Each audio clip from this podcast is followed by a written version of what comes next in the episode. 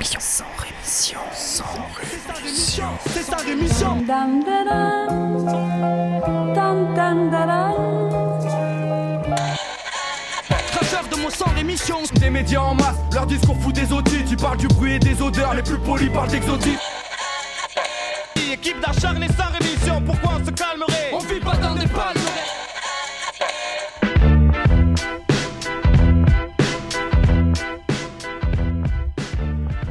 Bonjour à toutes et bonjour à tous, auditrices, auditeurs, et bienvenue à vous dans ce 31e et dernier numéro de Sans Rémission euh, de cette saison et même de la vie, puisqu'a priori je ne reprendrai pas cette émission euh, l'année prochaine. Donc voilà, euh, un grand merci à vous encore de m'avoir écouté pendant ces euh, deux saisons que j'ai pu proposer de Sans Rémission. Mais voilà, euh, toutes les bonnes choses ont une fin et donc vous n'aurez plus trop compter sur moi pour les mauvaises nouvelles. Mais en attendant mes vacances, eh bien je vais essayer encore aujourd'hui de vous proposer une certaine vision de l'actualité en vous parlant d'infos que vous entendez moins ailleurs et en vous les racontant avec mon phrasé et ma subjectivité. Aujourd'hui, on ira en Chine pour parler de la Belgique. Ça paraît logique. Et on ira aussi faire un grand tour en Afrique. Et en France, on parlera de stockage de déchets, mais aussi de migrants. Et non, ce n'est pas la même chose bien que certains politiques pourraient le croire. Euh, mais avant ce beau programme, il y a tout un tas d'infos dont je ne vous parlerai pas, faute de temps ou d'envie. Donc aujourd'hui, pas un mot sur ces deux fonctionnaires de la BAC du 18e arrondissement de Paris qui ont été mis en examen vendredi dernier pour trafic de stupéfiants et corruption. Ils sont soupçonnés d'avoir raquetté des dealers. Présentés à un juge d'instruction parisien, les deux policiers se sont vus notifier de lourdes mises en examen donc pour des chefs de corruption passive par personne dépositaire de l'autorité publique, trafic de stupéfiants, blanchiment, vol, détournement de fichiers de police, faux en écriture publique et association de malfaiteurs. Rien que ça, un des deux baqueux a été mis en examen directement. Euh, pas un mot non plus sur Brigitte Julien, qui est la chef de l'IGPN, l'inspection générale de la police nationale, qui a présenté la semaine dernière le rapport d'activité de la police des polices pour 2018, une année qui a été marquée entre autres par la crise des gilets jaunes et euh, les polémiques autour de l'utilisation des lanceurs de balles de défense, les fameux LBD ou flashball. Et bien cette chef de l'IGPN réfute totalement le terme de violence policière sur les gilets jaunes. Voilà, pour elle c'est à peu près normal tout ce qui s'est passé droit dans ses bottes, pépère, tranquille, pépouze. Faut savoir quand même que l'utilisation par la police des lanceurs de balles de défense et des grenades de désencerclement ont augmenté de 200% en 2018 selon les chiffres de l'IGPN elle-même. L'utilisation par les forces de l'ordre de ces armes dites de force intermédiaire est dénoncée de longue date par des collectifs et associations qui ont dénombré au moins 23 personnes éborgnées et 5 qui ont perdu une main lors des manifestations de Gilets jaunes. Mais bon, selon Madame Brigitte Julien, euh, on ne peut pas parler de violence policière, donc tout va bien. Je ne vous parlerai pas non plus des 90 services d'urgence qui se sont mis en grève pour dénoncer les conditions de travail toujours plus difficiles des urgentistes qui sont confrontés euh, à un manque chronique de moyens et de personnel. Une situation particulièrement explosive à laquelle a tenté de répondre la ministre de la Santé Agnès Buzyn. Elle a annoncé sa volonté d'accompagner financièrement les établissements qui font face à un surcroît d'activité et à des afflux exceptionnels, sans pour autant évidemment annoncer de mesures concrètes ou de moyens supplémentaires. Des annonces donc jugées très insuffisantes par le collectif Interurgence qui fédère les différents services mobilisés dans ce mouvement social. Ce collectif réclame une augmentation des salaires de 300 euros net par mois, des hausses d'effectifs et une meilleure sécurisation des locaux pour faire face à l'afflux toujours plus important de patients aux urgences. Rien dans ce sans rémission sur le bilan de la dernière saison de chasse qui vient de tomber, et oui, la saison qui s'est déroulée donc du 1er juin 2018 au 31 mai dernier. Un bilan qui a été publié par l'ONCFS, euh, l'Office national de la chasse et de la faune sauvage, et qui fait donc apparaître un nombre total d'accidents de 131, euh, soit une forte hausse par rapport aux 113 cas enregistrés la saison précédente. Enfin, pour ceux qui en doutaient encore, sachez que l'Observatoire des inégalités vient de publier son nouveau rapport sur les inégalités en France. Un rapport qui propose un panorama de la situation dans l'Hexagone et des évolutions sur les questions de revenus, de travail, d'éducation ou de mode de vie. Et donc euh, le chiffre qu'il faut retenir c'est 13. C'est pas trop porte-bonheur puisqu'on y apprend que les pauvres vivent 13 ans de moins que les riches. Et oui, vivre pauvre tue. Hein? Vous avez compris celle-là Sinon, dans le monde, pas un mot sur Hong Kong, où malgré l'annonce de la suspension du projet de loi visant à autoriser les, extraditions vers la Chine, une nouvelle manifestation monstre a eu lieu ce dimanche avec près de 2 millions de manifestants dans les rues vêtus de noir qui ont réclamé le retrait définitif et non pas seulement la suspension donc, de ce projet de loi qui vise à autoriser les extraditions vers la Chine. Ils demandaient aussi la démission de la chef de l'exécutif Carrie Lam, euh, qui est réputée pour être pro-Pékin. Cette ancienne colonie britannique Hong Kong qui est le théâtre depuis une semaine d'une vague inédite de colère et de violence puisque près d'un million de personnes avaient déjà manifesté dimanche dernier toujours pour mettre la pression sur cette chef du gouvernement hongkongais. Et à l'heure où je vous parle, puisque je vous rappelle que j'enregistre cette émission euh, le lundi, donc aujourd'hui lundi 17 juin, et bien au moment où vous m'écoutez, il y a peut-être eu d'autres développements dont je ne suis pas au courant. Je ne vous parlerai pas non plus d'Oxfam, l'ONG qui tire la sonnette d'alarme devant l'explosion des cas de, du virus Ebola en République démocratique du Congo. Selon le dernier bulletin du ministère de la Santé de la RDC et euh, le dernier bulletin de l'OMS qui a été publié le 2 juin dernier, c'est 2008 personnes qui ont été infectées par le virus dans ce pays. 1346 personnes sont mortes depuis la déclaration il y a 10 mois de l'épidémie qui sévit donc dans l'est de la RDC et qui pourrait bien s'étendre aux pays voisins. Enfin, rien sur l'Allemagne, où une gynécologue berlinoise comparait devant le tribunal de première instance du Tiergarten à Berlin pour publicité pour l'IVG.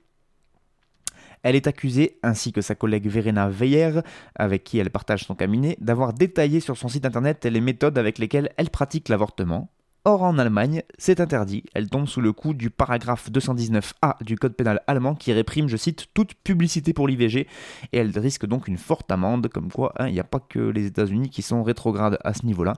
Euh, et il y a aussi le Maroc, hein, euh, où six personnes cette fois sont jugées du côté de Marrakech pour des IVG clandestines cette fois, donc des interruptions de grossesse pratiquées contre euh, évidemment des espèces sonnantes et trébuchantes. Au Maroc, l'avortement est puni par la loi d'une peine de prison ferme. Il n'est autorisé que si la vie de la femme enceinte est en danger. Pourtant, entre 500 et 800 interruptions de grossesse sont pratiquées illégalement tous les jours, selon l'association marocaine contre l'avortement clandestin. Donc peu importe les régions du monde, quoi qu'il arrive, vaut toujours vaut mieux être un homme qu'une femme.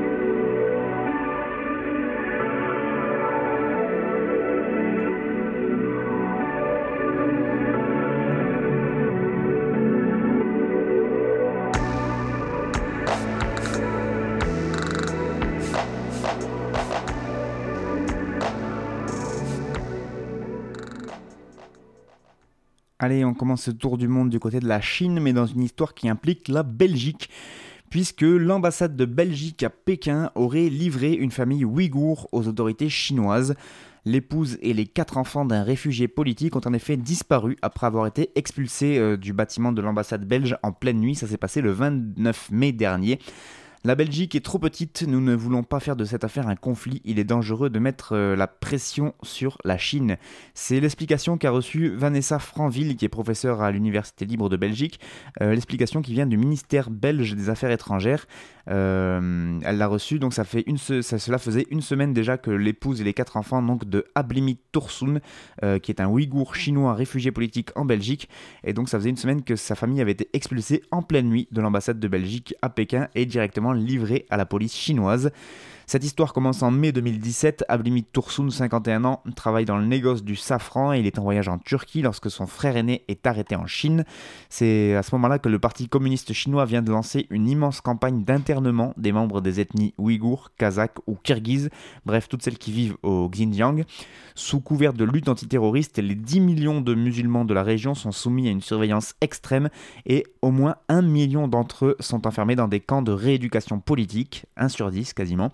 Euh, avoir voyagé à l'étranger suffit pour être considéré comme dangereux. Du coup, Ablimit obtient euh, l'asile politique en Belgique et il lance en août 2018 une demande de regroupement familial la persécution subie par les Ouïghours qui n'ont pas le droit de quitter le Xinjiang sans autorisation et a priori euh, connu euh, donc euh, de la Belgique et encore plus par les diplomates belges qui sont en poste à Pékin. Ils sont au courant de ce qui se passe sur le territoire qui, les concerne normalement. L'ambassade belge insiste pourtant pour que la femme de Ablimit et ses quatre enfants âgés de 5 à 17 ans subissent des examens médicaux, ce qui les oblige à venir jusqu'à Pékin. La famille a beau expliquer par mail à l'ambassade que le voyage est trop risqué et que le simple fait de se déplacer peut les conduire en prison, eh bien rien à foutre. L'administration belge prévient que la demande de visa sera annulée si les certificats médicaux ne sont pas fournis. Du coup, la famille quitte discrètement le Xinjiang le 26 mai dernier. Elle prend une chambre d'hôtel à Pékin qu'elle réserve sous le nom d'un ami qui fait partie de l'ethnie Han, qui est la plus importante du pays et qui est donc euh, euh, au pouvoir en Chine. Mais la police arrive à les repérer néanmoins et elle débarque à minuit en plein milieu de la chambre donc pour les interroger, mais sans les embarquer. Le lendemain, finalement, la femme obtient ses cinq certificats médicaux avant de subir une nouvelle descente de police. Elle réussit quand même à les amener à l'ambassade belge le mardi 28 mai. Et là, la personne qui la reçoit lui dit de revenir dans trois mois pour chercher les visas. Évidemment. Euh, la mère de famille demande alors à voir l'ambassadeur qui est à ce moment-là absent. Et à ce moment-là, elle panique complètement et demande de la protection de la Belgique en refusant de partir de l'ambassade belge. Selon la sinologue belge, donc Vanessa Franville, qui suit les développements à distance, euh, le personnel lui a expliqué euh, à cette euh, dame que l'ambassade n'était pas un hôtel, qu'il n'y a pas de preuve que le mari est réfugié politique, bref, ils l'ont envoyé chier. La mère et les enfants sont traînés à bras le corps jusque dehors, en dehors de l'ambassade, et pire encore, les diplomates appellent la police chinoise, qui est donc invitée à pénétrer carrément dans l'ambassade belge, qui est déjà assez ouf, pour emmener de force ces cinq Ouïghours, qui ne présentent pourtant aucune menace pour le personnel de cette ambassade belge. Le vendredi qui suit, une dizaine d'agents évidemment font irruption dans la chambre de la famille, confisquent les téléphones, refont les bagages de la mère et des enfants et euh, je n'ai pas pu les contacter depuis, c'est ce que déclare Ablimit Toursan, donc qui, euh, qui lui est en Belgique. Il n'a plus aucune nouvelle de sa famille. Il a appris par des connaissances que sa femme et ses enfants ont été ramenés de force au Xinjiang, que sa maison a été mise à sac et que les ordinateurs et les téléphones leur ont été confisqués. Voilà. Par ailleurs, tous ses proches ont été convoqués et interrogés. Et le plus fou dans cette histoire, c'est qu'a priori, une demi-heure après leur arrestation, Ablimit Toursan en Belgique a lui reçu un mail euh, de l'ambassade belge en indiquant que les visas étaient prêts du coup, pourquoi leur avoir dit qu'ils devaient attendre trois mois? Pourquoi avoir mis la famille en danger en l'obligeant à venir faire ses démarches à Pékin? Et surtout, pourquoi les avoir livrés à la police chinoise? C'est les questions que se pose Vanessa Franville qui a demandé à la Belgique de faire jouer évidemment la voie diplomatique pour euh, faire euh, rentrer la famille d'Ablimit Toursan euh, en Belgique, alors que la situation est toujours au point mort. On continue au Cameroun puisque dans son classement annuel des crises des réfugiés les plus négligées, l'ONG norvégienne Norwegian Refugee Council révèle que c'est le Cameroun qui arrive en tête de ce mm, bien funeste euh, classement avec plus de 450 000 déplacés notamment en région anglophone. Plus de 450 000 déplacés, 780 000 enfants sortis du système scolaire, des centaines de villages incendiés et des dizaines de milliers de personnes contraintes de se cacher dans la brousse sans aucune aide humanitaire. Le Cameroun vit actuellement la crise migratoire la plus négligée au monde. C'est donc euh, ce que constate euh, euh, l'ONG NRC, on va l'appeler comme ça, c'est plus facile, qui a publié donc vendredi dernier son classement de ces grands oubliés.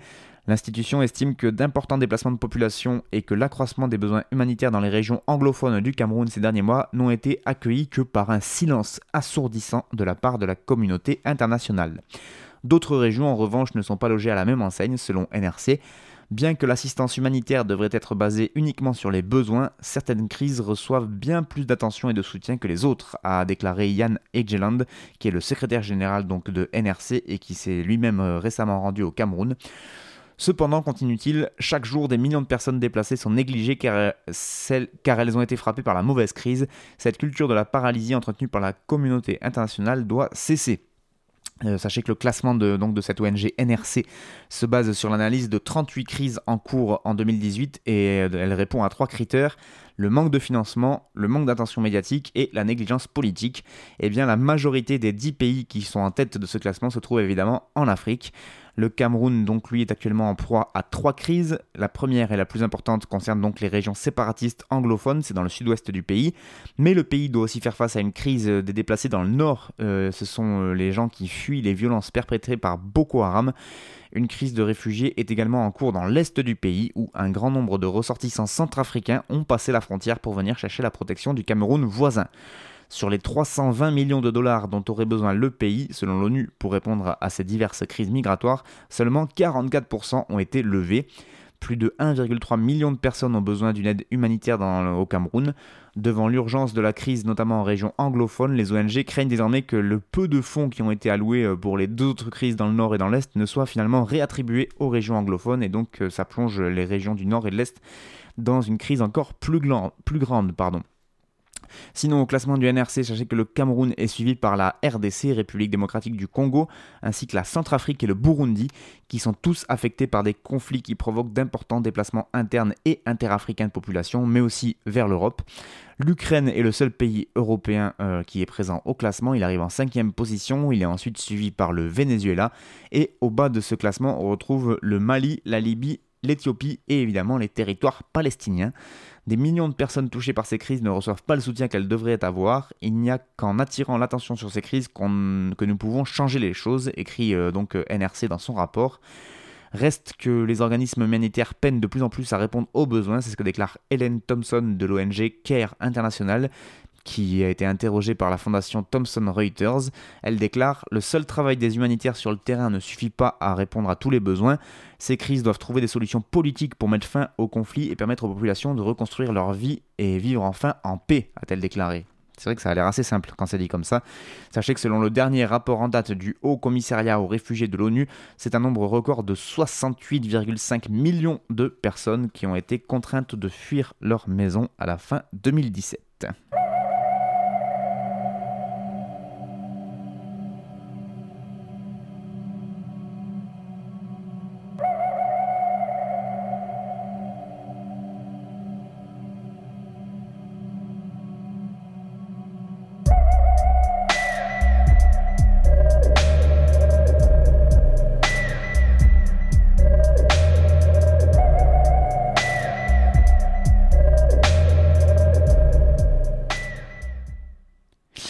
Commence ces informations nationales euh, du côté de la nappe phréatique alsacienne, la plus grande d'Europe, où plus de 40 000 tonnes de déchets toxiques dorment au sein du site de la Stockamine. Et c'est un nouveau coup dur pour les opposants à ce stockage définitif de déchets dangereux sur ce site, puisque après plus de 100 études et près de 20 ans de débats et de discussions, eh le tribunal administratif de Strasbourg a finalement rejeté mercredi dernier la totalité des recours déposés euh, contre un arrêté préfectoral qui prolonge pour une durée illimitée le stockage de cyanure, d'amiante, de mercure, d'arsenic et autres métaux lourds dans cette ancienne mine de potasse alsacienne. Créé en 1999, ce site Stockamine sur la commune de Wittelsheim dans le Haut-Rhin devait accueillir en 30 ans près de 320 000 tonnes de déchets industriels et ce de manière réversible. À l'issue d'un incendie survenu en 2002 qui a interrompu la poursuite de l'enfouissement, seulement 40 000, enfin seulement, c'est déjà pas mal, 40 000 tonnes de polluants toxiques ont été enfouies à 550 mètres de profondeur sous la nappe phréatique alsacienne. Suffisamment de déchets donc pour faire craindre aux habitants, associations et institutions locales des répercussions irréversibles sur leur environnement, eux, et leur peur n'ont fait que s'accroître donc lorsque la notion de réversibilité qui a été promise par l'État lors de la création du site a été remise en cause. En effet, en 2004, le Code de l'environnement a été modifié sous l'impulsion du député UMP Michel Sordi. Jusqu'alors, la loi prévoyait que la décision de prolongation de stockage pour une durée limitée ne puisse, ne puisse intervenir qu'après une durée de fonctionnement de 25 ans minimum. Avec le nouvel amendement de M. Sordi, l'autorisation de stockage pour une durée illimitée peut être décidée si l'apport de déchets a cessé depuis au moins un an, ce qui était le cas de la stockamine. Pour Yann Flory, porte-parole du collectif Destocamine, cette décision a été imaginée sur mesure exprès pour le site. Il y a trois ans, une extraction de 93% des déchets mercuriels présents en profondeur a été réalisée par une entreprise allemande, ce qui a fait espérer à l'époque aux défenseurs de l'environnement un début potentiel d'action de déstockage. Et en 2018, toujours les mêmes opposants ont cru apercevoir une nouvelle lueur d'espoir avec la décision de Nicolas Hulot, alors ministre de la Transition écologique et solidaire, de réaliser une étude de faisabilité de ce déstockage total. Et son successeur, François de Rugy, après avoir fait marche arrière, a finalement annoncé être ouvert à l'étude euh, de, nouvelles extractions partielles. Oui, mais voilà, donc le tribunal administratif euh, a lui rejeté ses recours euh, contre cette notion de réversibilité pour l'heure, l'enfouissement définitif des déchets semble donc suivre son cours. Des bouchons en béton sont d'ores et déjà en cours d'expérimentation afin d'organiser un confinement des déchets sous le sol. Mais les défenseurs de l'environnement ne comptent pas pour autant baisser les bras en, attendant ce scénario. On a deux mois pour faire appel, explique Stéphane Géraud d'Alsace Nature. Il faut qu'on mobilise toutes nos ressources d'ici là. On continue avec ce rapport d'Amnesty International qui nous montre comment les personnes qui aident les réfugiés et les migrants à Calais et Grande-Sainte sont prises pour cible par la police et par la justice. Euh, je vous avais déjà parlé de comment les policiers euh, étaient sur le terrain avec les migrants.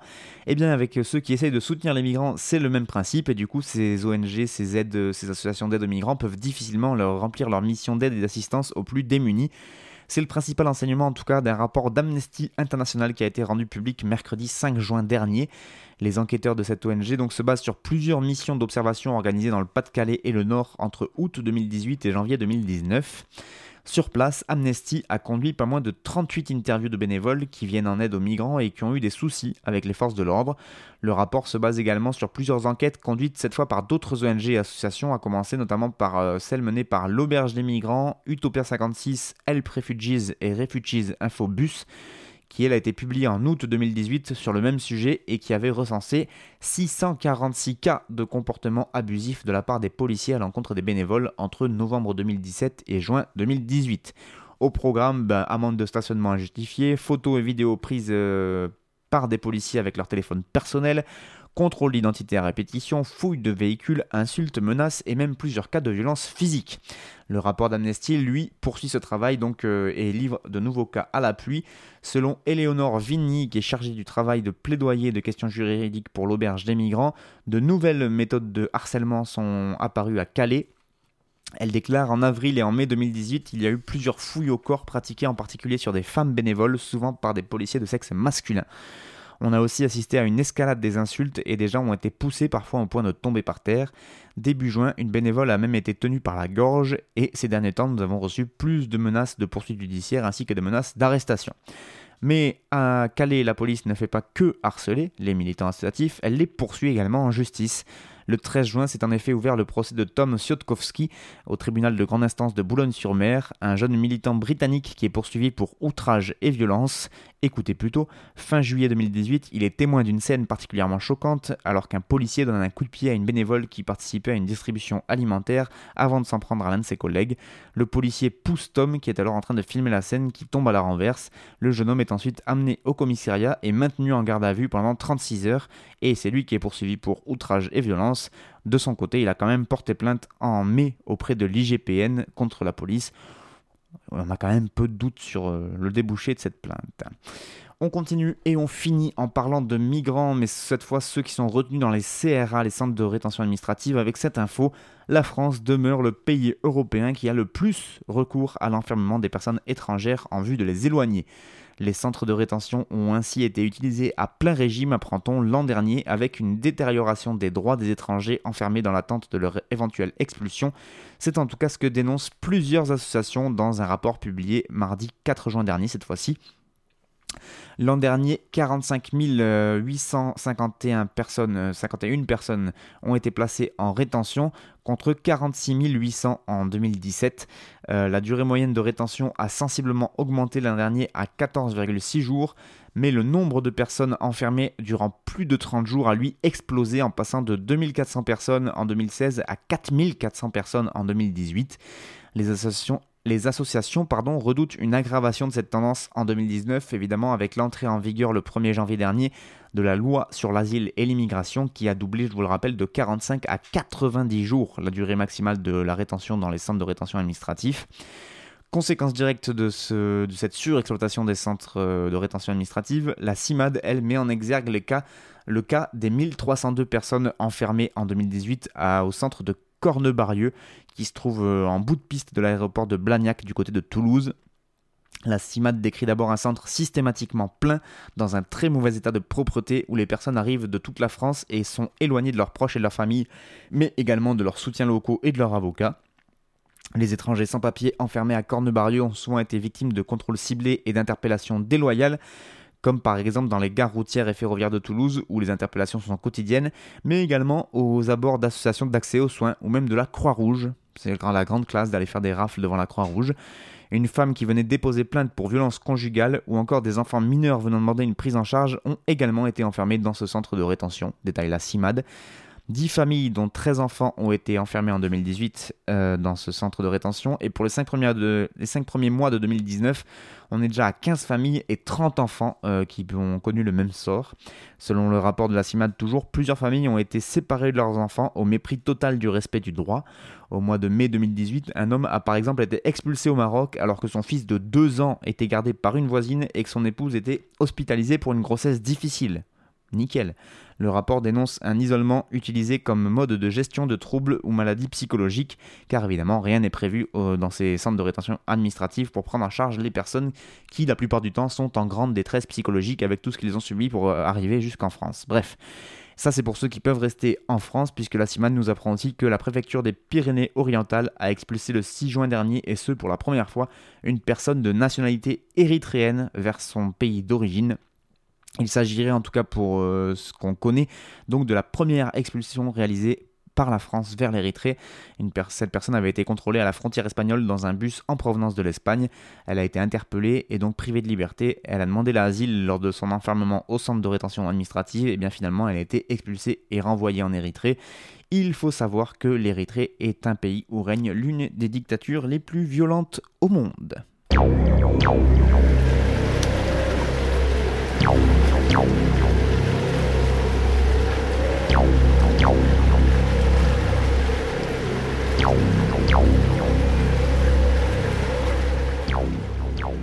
C'est la fin de ce sans rémission et de sans rémission euh, tout court. Oui, et oui, c'est la fin donc de cette émission que je vous ai proposée pendant deux saisons. Tous les euh, podcasts sont disponibles sur l'audioblog Arte Radio. En tout cas, merci beaucoup à vous de m'avoir écouté pendant ces deux années.